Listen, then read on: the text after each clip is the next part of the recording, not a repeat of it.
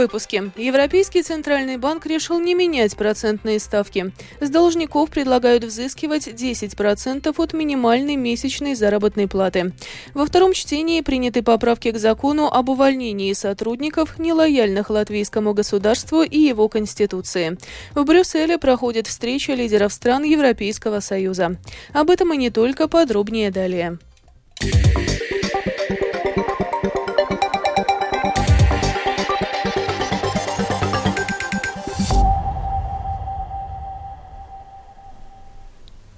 Европейский центральный банк впервые с июля прошлого года сегодня принял решение не менять процентные ставки. На заседании Совета Европейского Центробанка в Афинах принято решение сохранить основную ставку рефинансирования в размере 4,5%, ставку по депозитам overnight в размере 4%, а ставку по кредитам overnight в размере 4,75%. До этого Совет Европейского Центрального банка повышал процентные ставки ставки 10 раз подряд. Сейм сегодня передал на рассмотрение комиссиям подготовленные Министерством юстиции поправки к закону о гражданском процессе. Они позволяют взыскивать с должников 10% от минимальной месячной заработной платы. Поправки направлены на то, чтобы найти выход из ситуации, в которой люди стараются избежать выплаты задолженности в условиях теневой экономики. Подробнее о целях изменений в законе рассказала депутат Сейма от Нового единства Агнеса Краста. Цель поправок – уравновесить право должника получать большую часть своей зарплаты с правами взыскателя долга на реальное исполнение обязательств. Модель расчета объема удерживаемых средств, предложенная в поправках, сохраняет принцип приоритетов между разными видами взыскания долга, снижает мотивацию должника скрывать свой реальный уровень доходов и по-прежнему обеспечивает облегченное регулирование для должников, находящихся в разных обстоятельствах, то есть для тех, у кого есть иждивенцы, несовершеннолетние дети. Объем удерживаемых средств относится также к деньгам, которые должник, физическое лицо, получает в рамках зарегистрированной на него хозяйственной деятельности, если это его единственный источник доходов. Сейм сегодня во втором чтении принял поправки к закону о государственном управлении. Они предусматривают возможность увольнять работников, которые не лояльны латвийскому государству и его конституции. Дискуссия главным образом вызвала предложение исключить из поправок статью закона, которая устанавливает, что публичным лицам, работающим в государственных и муниципальных учреждениях, запрещается выражать мнение, угрожающее территориальной целостности, суверенитету и конституционному строю демократических стран. Против исключения из поправок упомянутой части статьи закона выступила депутат Сейма от Национального объединения Инара Мурнице. На самом деле эта норма закона очень проста и понятна. Об этом говорил мой коллега Артур Сбутанс. Я перефразирую его слова еще проще и понятнее. Кому принадлежит Крым? Норма этого закона очень четко говорит. Публичным лицам, работающим в государственных и муниципальных институциях, запрещено выражать такое публичное мнение или совершать такие действия, которые направлены против территориальной целостности целостности, суверенитета, независимости или конституционного строя демократических стран, например, Украины. Я призываю голосовать против четвертого предложения и оставить в тексте законопроекта норму о том, что у работающих в государственных или муниципальных учреждениях спрашивают, кому принадлежит Крым. Мы хотим, чтобы работники государственных и муниципальных учреждений ответили «Украине». И также говоря о других демократических странах. Demokrātiskām valstīm runājot. Сегодня в Сейме обсуждали запрос к министру культуры Агнесе Логиной от партии «Прогрессивные», которую депутаты Национального объединения и Объединенного списка упрекают в том, что она игнорирует концепцию национальной безопасности. Речь идет о существовании общественных СМИ на русском языке. За, деба за дебатами следил Михаил Никулкин. Высказывания Логиной, о которых идет речь, касались седьмого пункта концепции нацбезопасности, который предусматривает прекращение вещания общественных СМИ Латвии на русском языке. Депутат Сейма от партии «Прогрессивные» Лейла Расима в ходе своего выступления подчеркнула, что министр культуры, проголосовав за принятие концепции, поддержала видение, выраженное в ней, как и переход общественных СМИ на вещание на государственном языке в долгосрочной перспективе. Расима подчеркнула, что претензии авторов запроса не соответствуют действительности. Вопросы у министра Логиной вызвали лишь сроки перехода общественных СМИ только на латышский, сказала Расима. Министр видит возможность пересмотра пересмотра сроков. И уже разрабатывается качественное предложение, в том числе в контексте работы над основными принципами медийной политики, которая уже ведется. Нужно учитывать то, что об этой конкретной дате перехода, 1 января 2026 года, не было дискуссий с экспертами отрасли, и это вызвало широкий резонанс в обществе. У этого решения нет аналитического и прагматичного обоснования, основанного на исследованиях. Это было идеологически, а не аналитически обоснованное обоснованное решение.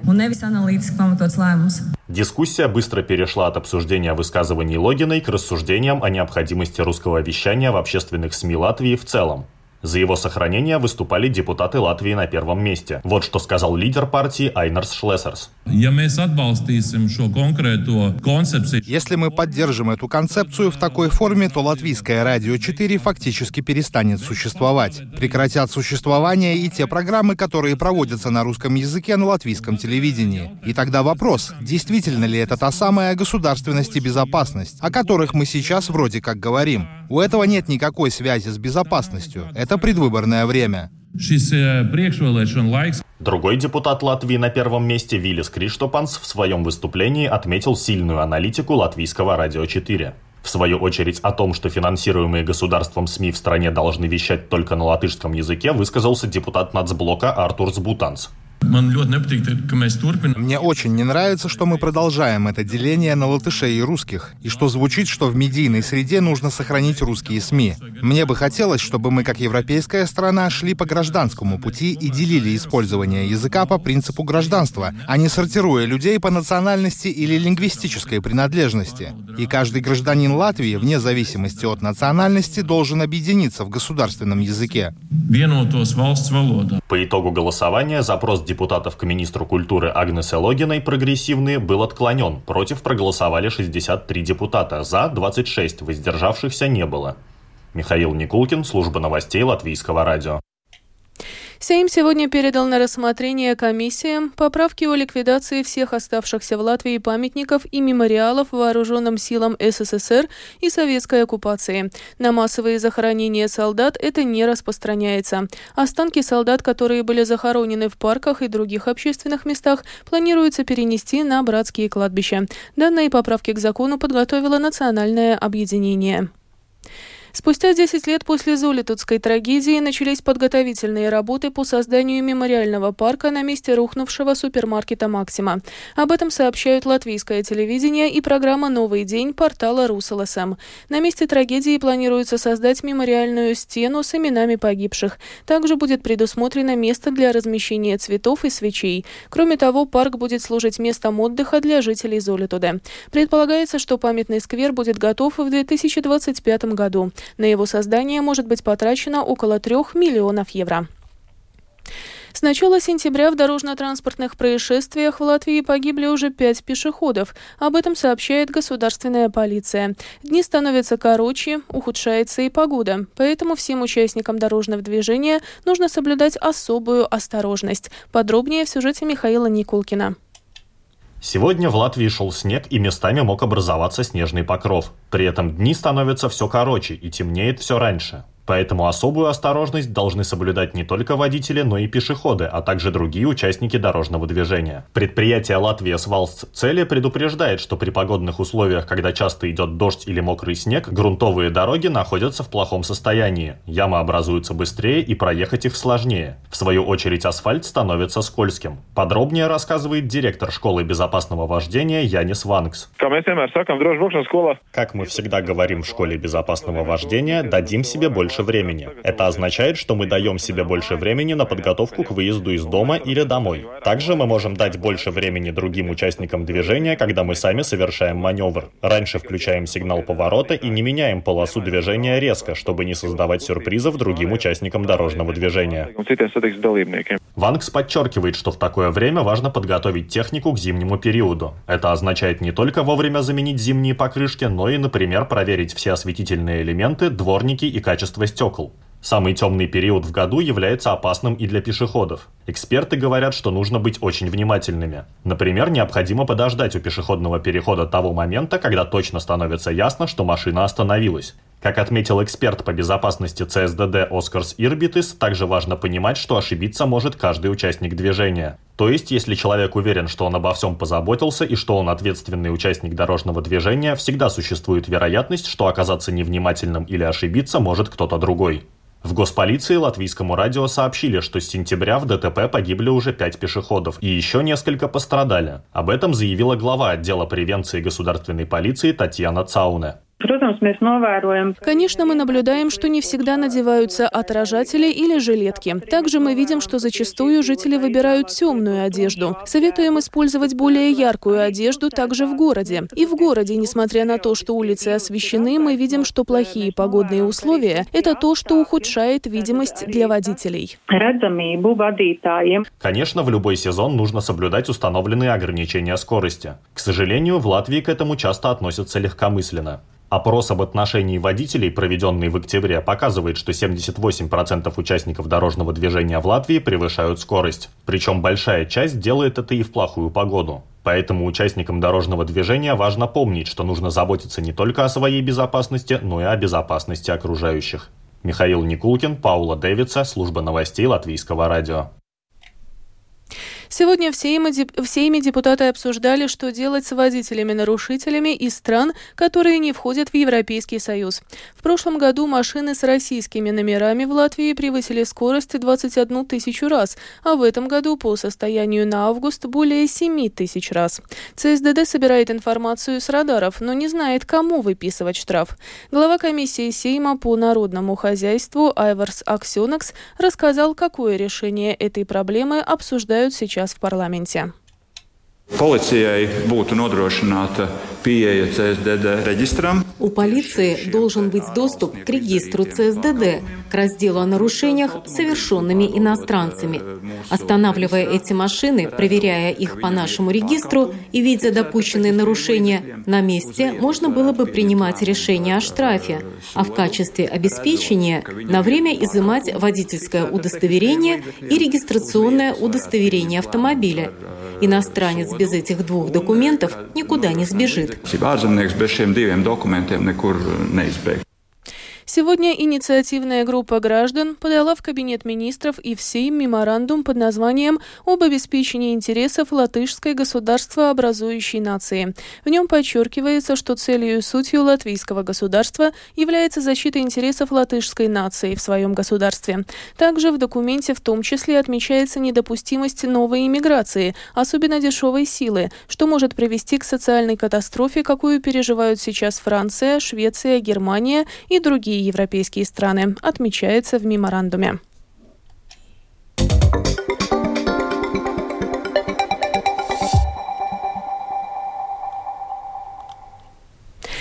Продолжаем выпуск. Палестинское подразделение Общества Красного Полумесяца сообщило, что сегодня 12 грузовиков пересекли границу Газы из Египта через пограничный переход Рафах. Об этом передает BBC. В Газу были доставлены вода, продовольствие и медикаменты, но не топливо, на поставки которого Израиль наложил запрет. По данным Красного Полумесяца, с 21 октября в сектор Газа было допущено в общей сложности 74 грузовика с гуманитарной помощью. Число удерживаемых в секторе газа заложников, согласно последним данным, составляет не менее 224. Об этом сообщил официальный представитель армии обороны Израиля Даниэль Хагари. По его словам, 224 семьи похищенных получили уведомление о том, что их родственники удерживаются в заложниках. Их число еще может возрасти, отметил Хагари. В Брюсселе сегодня проходит встреча лидеров стран Европейского Союза. На повестке дня ситуация на Ближнем Востоке, война в Украине, миграция и бюджет ЕС. Ожидается, что премьер-министры и президенты 27 государств призовут к введению гуманитарных пауз для того, чтобы жителей сектора газа смогла достигнуть гуманитарная помощь. В здании Евросовета находится и наш корреспондент Артем Конохов. Встреча лидеров стран Европейского Союза началась с уже традиционного видеообращения президента Украины Владимира Зеленского. Помощь Украине остается одним из центральных вопросов для многих стран Европы, несмотря на то, что конфликт на Ближнем Востоке отчасти затмил эту войну. В Брюссель приехал и премьер-министр Венгрии Виктор Орбан. На вопрос журналистов о его недавней встрече в Китае с президентом России Владимиром Путиным, Орбан ответил, что он гордится своей стратегией.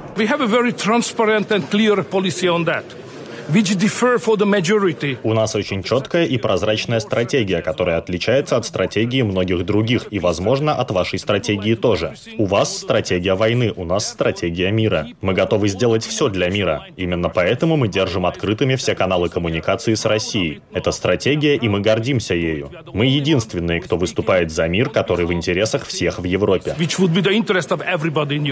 В свою очередь, премьер-министр Латвии Эвика Силани от партии «Новое единство» призвала все страны придерживаться общей европейской позиции в отношениях с Россией и Украиной. Мы в Европе договорились о единой позиции по отношению к России. Все согласились с пакетами санкций. Я думаю, что мы и в будущем будем придерживаться того, что Европа должна оставаться единой. Каждое государство должно выполнить обещания, которые оно дало Европе, в том числе в отношении санкций. Поэтому одно это заявление, а другое то, что страны скажут в Европейском Совете. Тогда и станет ясно, какая у кого позиция.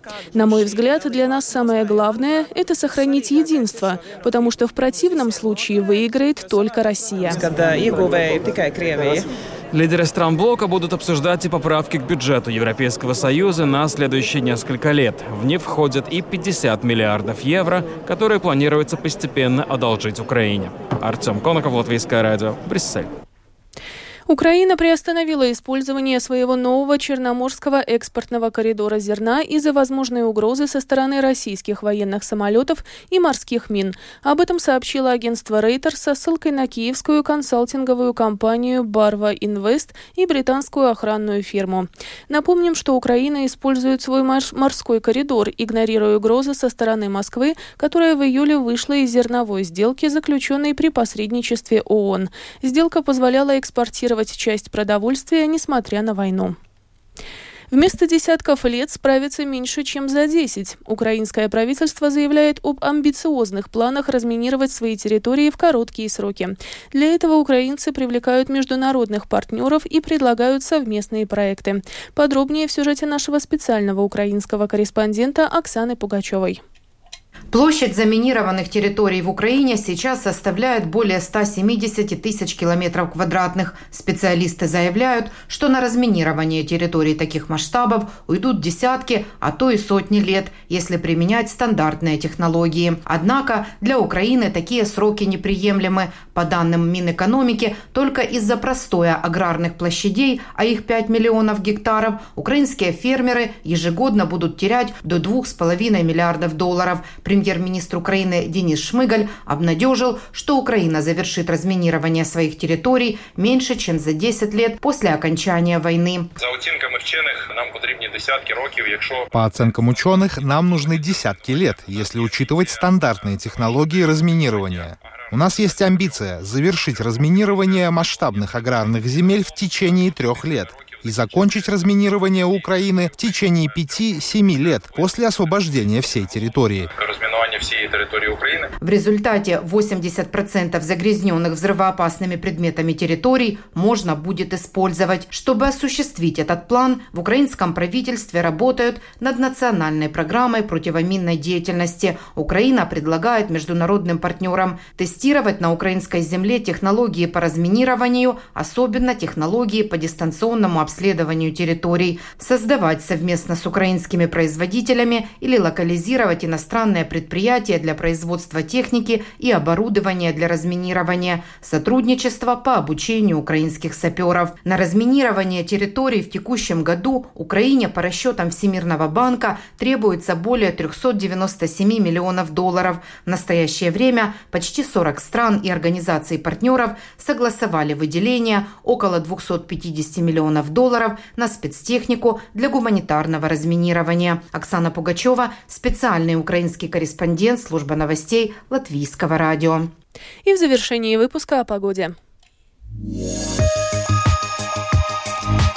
В ближайшие сутки в Латвии пасмурно. Повсеместно осадки в виде дождя и снега. Ночью местами на побережье, а днем в Курзаме также мокрый снег. Кроме того, ночью на юге, а днем на востоке возможен ледяной дождь. Из-за снега ухудшится видимость и дороги будут скользкими.